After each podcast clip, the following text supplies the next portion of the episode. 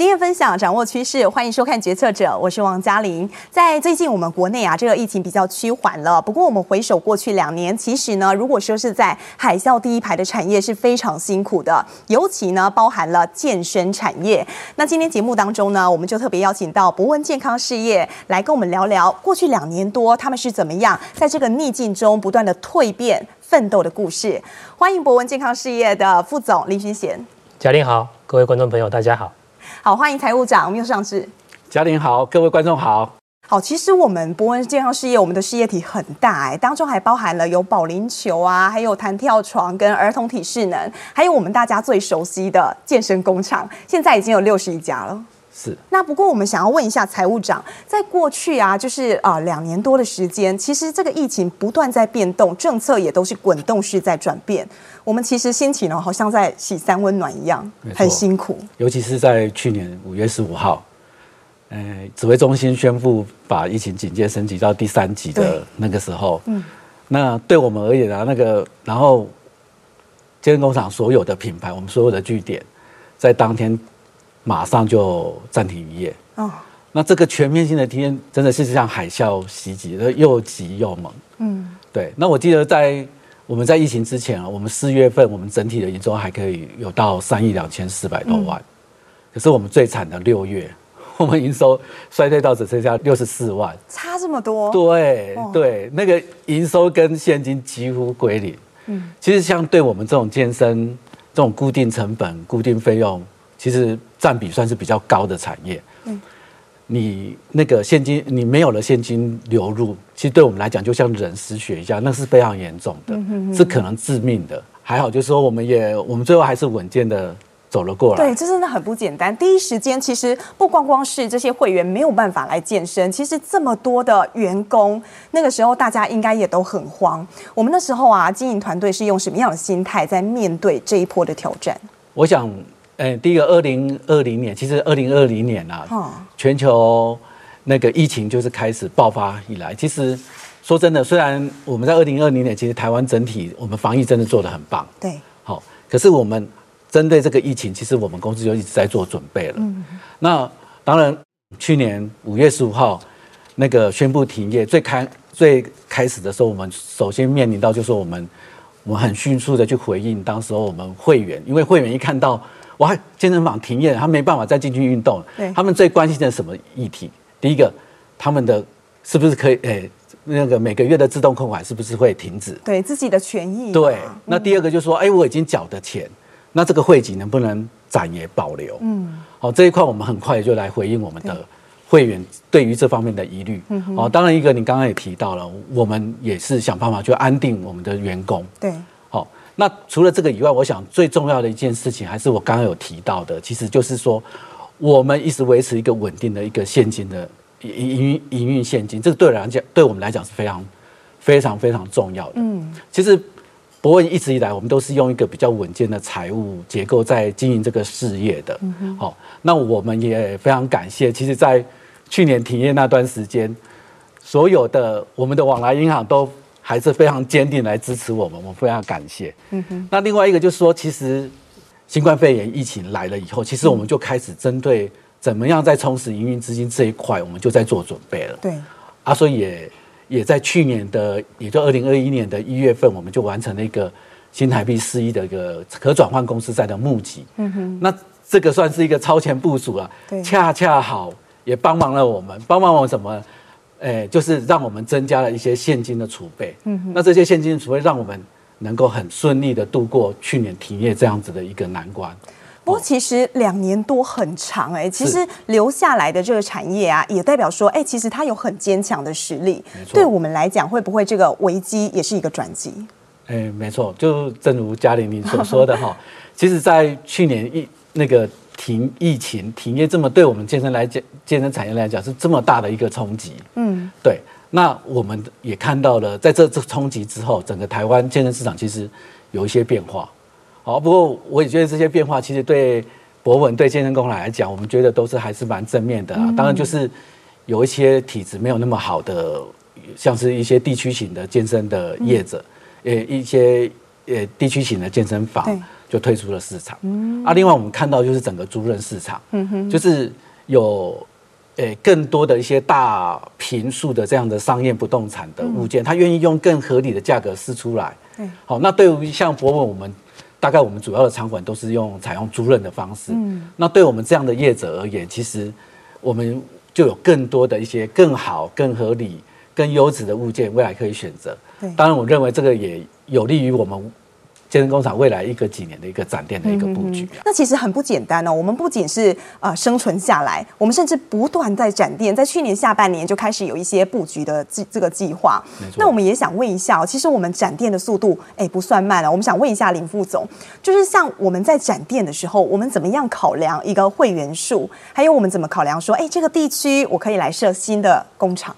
一直以来我们在展店方面，我们对于一个市场的评估。我们会用两两个十五来做来作为一个评估的标准。第一个十五就是我们的服务半径，我们希望每一个场馆，我们的服务半径是涵盖周围交通时间在十五分钟以内，可以对可以抵达的作为一个服务的范围。那在这个服务范围以内，我们希望有十五万以上的居住人口。哦，人口红利的部分你是归纳十五万人。对，那但是这几年哦，随着健身这个运动它的普及化，嗯，国人。选择健身运动的比例，我们期望会越来越高。那另外一个就是健身，它走入生活化。怎么说？就是说未来大家，尤其是疫情期间，大家都是在家里，嗯，所以我们期望未来可能大家在选择健身房，它的首要条件必须要离家近。嗯哼，所以我们也期望说，未来这两个十五可能会因为健身的普及化以及走入生活化，可能会慢慢的往下降到两个十二，甚至是每十分钟有十万人。嗯，就可以展一间店。哇哦，其实你是觉得说这个风气会越来越明显、越来越庞大的。是。是，不过其实，在疫情啊，虽然说现在大家已经是呃防疫新生活了，但是其实哦，还是有蛮多人，像我身边就有不少朋友，他们还是会担心说，哎，我去室内运动，其实还是会有一点点担心。副总这部分其实是不是跟大家想的不一样？反而室内是比较安全。其实我可以理解大家会有这样的一个疑虑了，哦，就是说最主要的差别就是说，在室内场馆。运动，它的空气的流通性，可能大家会觉得有一点疑虑。而且现在不用戴口罩。对，但其实我们在疫情前，我们在民国一百零六年，当政府颁布了所谓室内空气品质的一个管理办法的时候，我们就做全面性场馆的检视。我们把所有场馆的空调系统、通风设备、换气设备，甚至杀菌的装置。我们做全面性的检视跟优化，哦，我们这个超前部署了，早就做好。那刚好这些做的事情，在疫情期间这两年都用上了。嗯哼。那所以我们可以这样说，就是说现在在健身房，尤其是在健身工厂的场馆里面运动，你所呼吸到的空气品质，甚至更优于。现在户外有空污问题的户外的空气品质，啊，对，因为你在户外有时候跑步啊，空气品质不好，对，这反而更少。对，那如果说我去健身房，假设我可以做到什么样自我保护？我进去除了说，哎，健身房本身像我们健身工厂，我们把这个空品的部分帮你顾好。那如果说民众进去的话，有什么可以自保的方式？呃，我觉得最主要就是我们在场馆的规划上，哦，除了环境，我们提供一个比较空气流通，甚至我们在场馆的规划上，嗯，我们也是一。依照呃主管机关的一个指引来做来做管制。那更重要的是，我们把我们的设备提升。对，什么设备呢？比如说，呃，在疫情一一开始，大家对于服务的接触，嗯，会比较会比较有疑虑。嗯，那我们尽所能的去减少服务接触。所以我们当下就决定说，我们要导入人脸辨识系统。哦，让会员接触。对，他在进出场的时候，以前都一定要拿着会员卡，对，给柜台做确认。嗯哼，现在你只要。走人脸辨识通关，扫一下，扫一下就可以快速的进场。Uh. 甚至我们现在把系统优化到，你戴着口罩，你一样可以做人脸辨识，也可以。对对对。哦，已经做到这种程度。不过，其实在这段期间啊，对健身房业者来讲，还不单单只是要优化这些设备，让呃消费者可以安心之外，财务长我们也想问一下，其实这两年你们面临到很多，应该有不少的这个纠纷啊，消费纠纷，有些会员他太担心了。比如说，有哪一些是你们碰到比较多的难题？是，其实，在那个健身风行一来啊，现在。哦现在的消费者除了说到健健身房去运动以外，对，其实蛮多人越来越愿意去再找去找一个私人教练来做所谓一对一的训练。嗯，可是近年来也因为这样子，其实衍生出许多的一些消费的纠纷。对，那这些纠纷主要来自哪里？也就是有一些业者他们会对会员去做一些比较强势的销售，嗯，好，那甚至于说会用一些行销啊、促销啊的手段来吸引消费者去不断的去购买教练课程。有时候反而是一种头痛，对，欸、不是只有头痛，嗯、这可是这对消费者来讲，他他面临了一个很大的危机，是在于说，他因为在这个情况里，他不断买了过多的这样的教练课程，嗯、可是，哎、欸、哎、欸，他买了这么多的教练课程，预付了这么多。金额，可是这些风险在他还没有享受到这些服务之前，嗯风险却全部都加注在消费者个人的身上。嗯其实我们认为这个是对消费者是不公平的。我们看到，其实，呃，消费者对于健身房哈，就是有一些负面的印象或者有一些疑虑。嗯，其实很大的一个部分是来自于说，就是当你不幸，就是你刚好碰到一个业者，嗯，没办法继续提供服务给你的时候，对。那你预付给这个业者的的这些款项，有可能有一些你还没有完成服务的部分的这个钱，常常有的消费者会碰到拿不回来，落空了。对，这对消费者来讲都是一个痛。嗯，对。那其实，诶，政府也是有看到这一点，所以政府为什么要订定所谓健身中心定型化契约？它其中规范里面，其中最重要一点就是说，如果你是跟你的消费者预收。这个月费，你必须要把你预收月费的款项的百分之五十，提供一个履约保证。哦，就是第第三方吗？第三方来做保障。透透过，譬如说像透过主要当然大概都透过金融机构来做。对，好，那这也是诶保障会员，如果当业者没办法继续提供服务的时候，至少他有百分之五十的款项还可以拿回来。嗯，对。那我们只是想说。希望成为业界的一个领头羊，对。然后我们我们希望透过提升消费者的意识，嗯，然后透过消费者的力量，我们一起来，希望促成我其他这些业者一一起跟进，一起来做好这件可以保护消费者权益的这件事情，让教练课这件事情是更透明化，让大家更啊、呃、觉得说很安心来上课。嗯哼，其实像我们在啊、呃、这一块，为什么大家都？业界啊，大家都称博文其实是模范生，因为我们除了把基本该做的做好之外，在这个两年的期间，因为很多消费者，你可能听到同业有一些问题出现的时候，哎，你们是持续在精进，让消费者可以更安心的。对，是的，我觉得刚才财务长有提到说，在这两年的期间内，哦，我觉得经营企业就像运动一样，就像健身一样，当你停下来了，你就会很难再再。再重新点燃那个热情，对，所以我觉得一个公司的动能是非常重要的。嗯哼，所以这两年我们在展店，我们不停歇，我们照我们原本的节奏，嗯，在展店在走。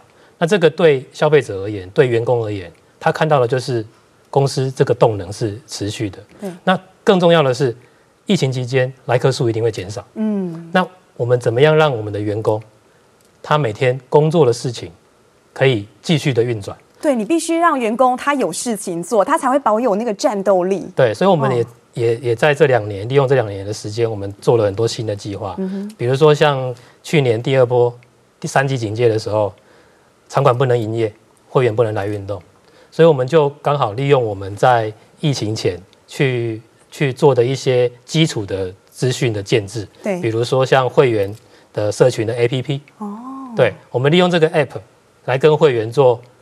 服务做沟通，因为健身房不能去了，嗯，我至少可以提供线上课程，对，让会员维持这个运动的这个偏好。那除此之外呢，我们也看到了说，哎，会员他因为我们场馆不能营业，嗯，他没有办法去咨询或者是洽询，他有一些疑虑，他有一些问题，对，甚至他有一些合约他要办理，嗯，所以我们利用这段时间，我们也看到这个会员的需求，嗯，所以我们导入了线上的客服的系统。现在会员他只要利用 App。点一下，他就可以跟我们的客服人员去做线上的文字的应答，甚至他想要办任何手续，都可以透过 App 来办理。哦，其实像副总所讲的哦，就是你提到说这两年虽然说呃大家看到这个产业是比较辛苦的，但是我们博文其实并没有放弃，就是说我们持续哎，我们还是很敢花钱，我们做了很多资本支出，做了很多投资。除了你刚刚提到了就是人脸辨识啊，或是 ERP，我们还做了哪些？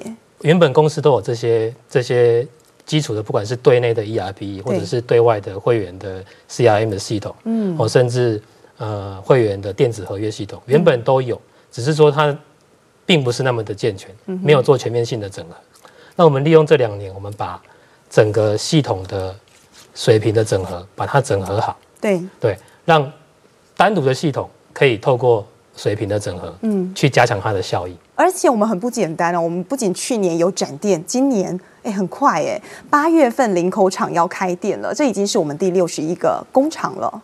对，是不是也看好说在后疫情时代，整个会有反弹的商机？财务长是，我想，哎，现在啊，大家可以，我我我我今天可能我没有注意，不，今天我相信应该也是上万例的确诊的人数。没错。就是，纵使是在现在确诊人数还这么高的情况下，其实我们已经看可以看到，尤其现在是暑假期间，嗯、那大家都已经迫不及待想要走到户外，对，甚至于到跑到景点去，嗯，因为我认为这就是人的天性啊，人真的是没有办法被一直被一直关起来的，对，好，所以其实我刚刚也有提到，其实我们我们为什么对于台湾整体的健身的这个市场还还是非常有信心的，我们认为说。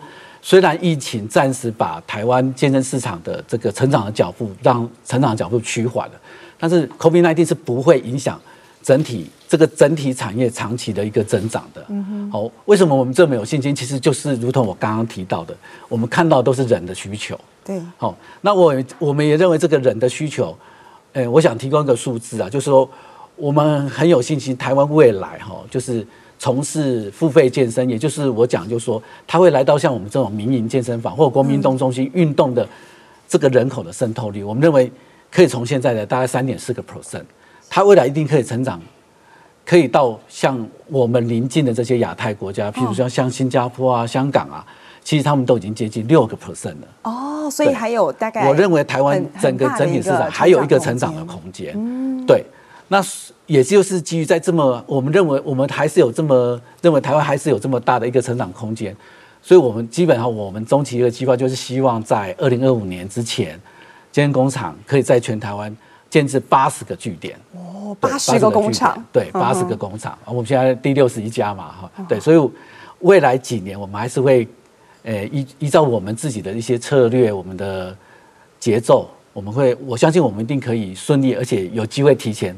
达成这个目标。嗯哼哼，副总，我们还有一句哦，我一直觉得非常好奇，就健身工厂，他就是告诉我们说，他有一句 slogan，一句口号，叫做“你要强国，必先健身”。哎，这听起来好像有点八股，但是其实这包含了是我们很想传达给大家的我们的初心，还有我们的精神。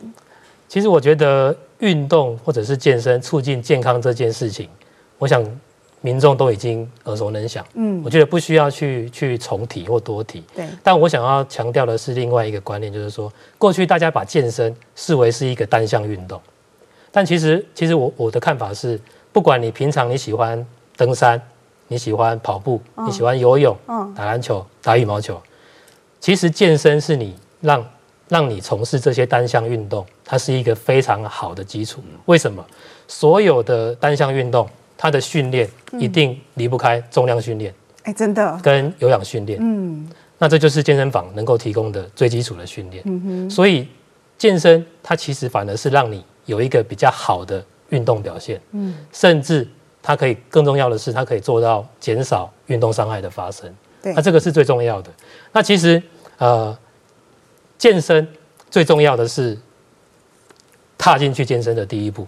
以及持之以恒。有时候第一步踏不出去，这个事情就永远没办法开始，真的太辛苦。第一步太重要了。对，所以，所以我我一直觉得说，呃，这也是我们想要跟民众去去去沟通的，就是说，踏出第一步，这个是我我们身为一个业者从业人员，我没有办法去帮助你的，因为我没有办法去把你从家里拉出来，对，健身房运动。但是我我想要说的是，你只要愿意踏出第一步，对于我们业者而言，我们我们的任务就是。当你踏出第一步之后，我要提供更好的环境，嗯，我提供更好的设备，嗯，更专业的服务，对，为什么？让你持之以恒，养成规律健身的习惯。而且，其实我们想要推广的，我觉得今天非常感动，因为我邀请两位来。其实你们今天来到节目，并不是说哦一定要去哪里运动，你们想要推广是全民都应该运动。你们是不是也认为说，其实到健身房去，很多人都看到就是年轻人。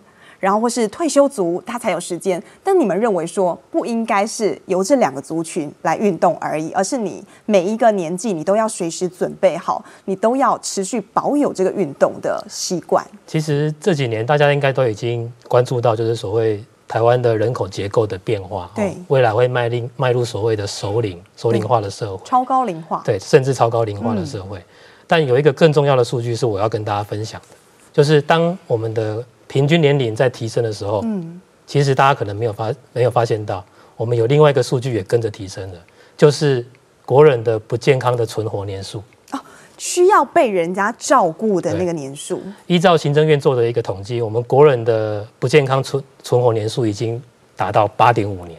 八点五年，也就是说，我最后的八点五年，我是需要完全需要靠人家来 take care 我。那甚至你可以把它解释成说，每个人你有十分之一的人生，你是必须要被你这样被量化，听起来好像更可怕。特殊照顾的，对。所以你有三分之一要睡在睡在床上睡觉，但是你有十分之一是需要被特别照顾。那这是非常恐怖的一个一个数据，也是我们要去重视的数据。但是这个数据不是现在迈入。六十五岁以上的人，他去面临的问题，现在这个这个数据是所有人都必须要面临的问题。为什么？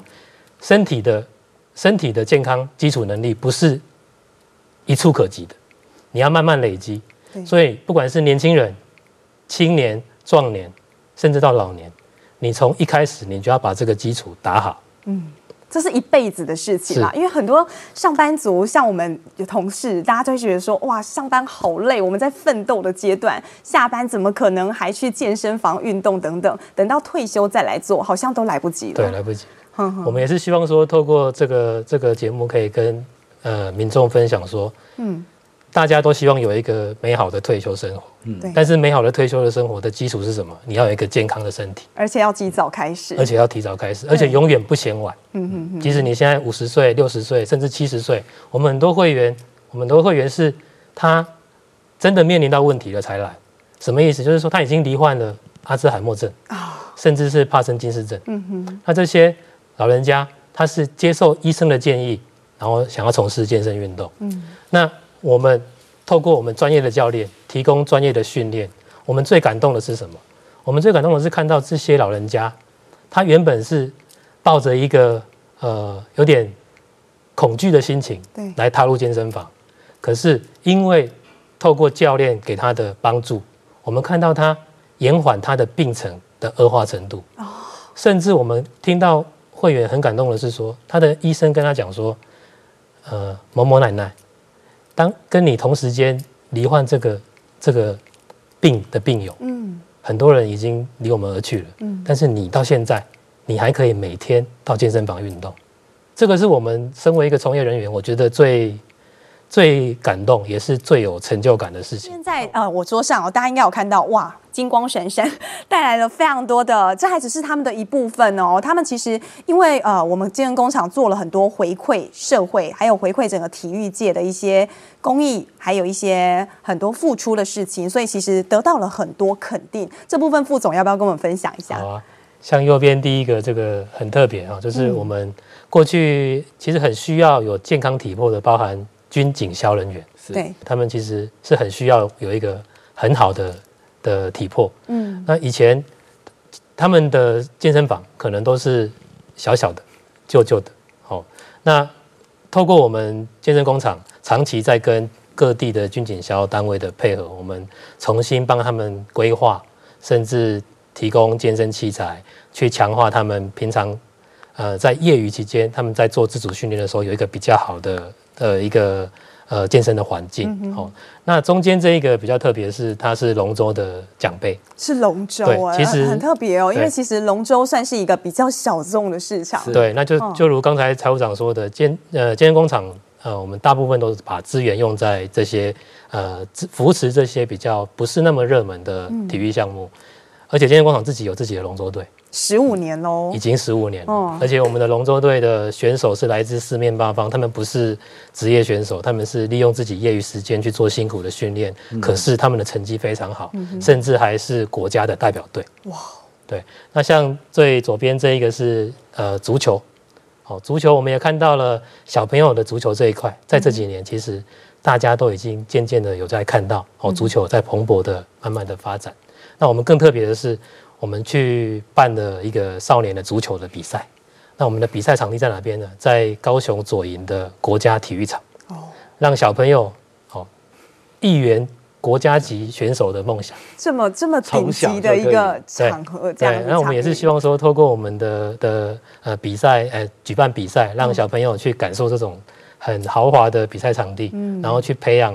更多喜欢足球的小朋友，我们是不是想要把足球培养成新国球？对啊，我们希望说，除了棒球、篮球以外，未来足球也可以是一个呃台湾的国球之一。不过，我们想问财务长哦，其实我们企业应该算是你刚刚开宗明义就告诉我们，我们就是唯一这个健身有上市的公司。是。那其实我们取之于社会，我们也就是想要回馈社会。是。对。那其实我们做了很多公益。还有 ESG 的部分是在社会公益方面，我想说，我们持续有在做，譬如说我们赞助龙舟队，哦，这种龙舟这种竞赛，好啊，当然我们，呃，针对一些现在比较热门，像职篮啊、直棒这些，我们其实我们我们健身工厂也都有在参与的，好、嗯、啊，不过，呃，我们一直在我们一直在想要做的，就是说，其实有时候就是锦上添花不如雪中送炭，对，所以。诶，针对一些真的是比较弱势的一些运动团体，我们愿意提供我们我们一些微薄的一些资源给他们。好，譬如说像我们也我们我们有赞助南投的一个偏乡的一个小学的一个拳击队。哦，拳击队。对对对，那个小学拳击队是非常非常艰，嗯，我我应该说应该非常艰苦在训练。对。他们能够真正上擂台的时候，不是在学校训练的时候，而是只有在真正上场去。比赛的时候，他们才能够上到真正的擂台。哦，所以平常反而没有这样是没有这样的训练的设备。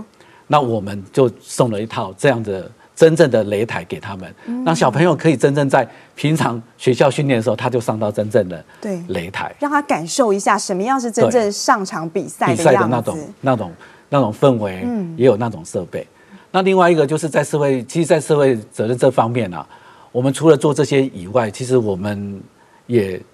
做了很多，就是我们去帮助一些比较弱势的社福团体，嗯哼，好，譬如像我们长期在资助，在高雄有一个，他就是长期在安置照顾零到六岁一些失依的，或者是家庭突遭变故的这样婴幼儿的一个社福的机构，嗯，啊，叫高雄市的私立小天使家园，哦，纵使在我们去年，我们遇到了停业。